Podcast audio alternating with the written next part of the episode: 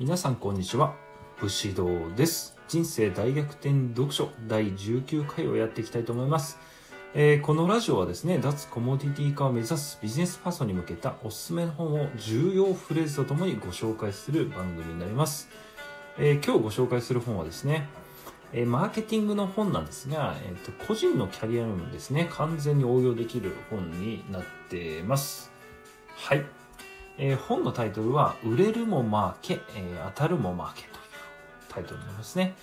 で、著者はですね、アルライズさんとジャック・トラウトさんという方の協調になってますね。で、この二人はですね、世界的に知られるマーケティングの戦略家になります。この本以外にもね、結構マーケティングの世界で有名な本がいくつかありますね。はい。で、えっ、と、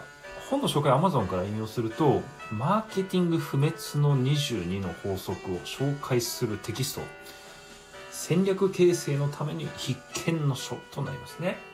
あの、Amazon あんまりなんか売る気がないようで、あの、紹介がね、結構あっさりしてるんですけども、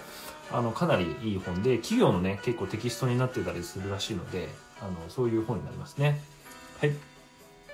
で、早速重要なフレーズですね。えーマーケティングとは？商品の戦いではない資格の戦いなのであるということですね。えっと、これね、要するに何、何、何のことかというと、日本製品に対する、例えば外国人の思い込みみたいなことですね。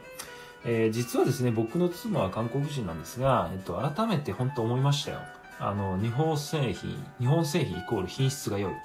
中国製品イコール品質が悪い。あの、まあ、これ一般的な韓国人のね、あの、認識らしいんですけど、まあ、あの、もうね、中国製品なんかめちゃくちゃ品質高いんですよ、実際は。あの、でもね、あの、ほとんどの人はそんなことは関係ないんですよね。自分がね、思い込んでることを信じたいんですよね。で、この本の事例にも出てるんですけど、あの、ドイツのね、車の専門家の評価でも、まあ、ベンツよりもアウディの方が高いんですって。で、ブランド価値を差し引いても車の性能だけでね、選ぶとしても、ほとんどの人がね、ベンツを選ぶと思うんですよね。アウディなんか多分ね、選ぶ人少数だと思います。まあ、というふうにですね、えっと、マーケティングとはですね、まあ、実際の商品の中身の話ではなくて、まあ、認識をね、いかにすり込むかという戦いになるんですよね。逆に言うと、企業側の視点で言うと、企業はね、消我々消費者の心理心理をね、うまく利用して商品を買わ買わせる技とも言えますよね。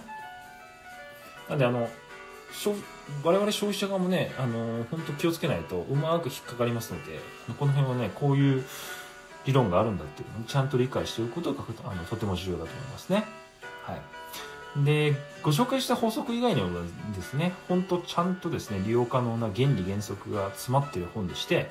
えっと、マーケティングだけじゃなくてですね、本当個人の生き方とかキャリアにも応用できる理論が詰まってますので、あの、ぜひ、あの、読んでいただければと思います。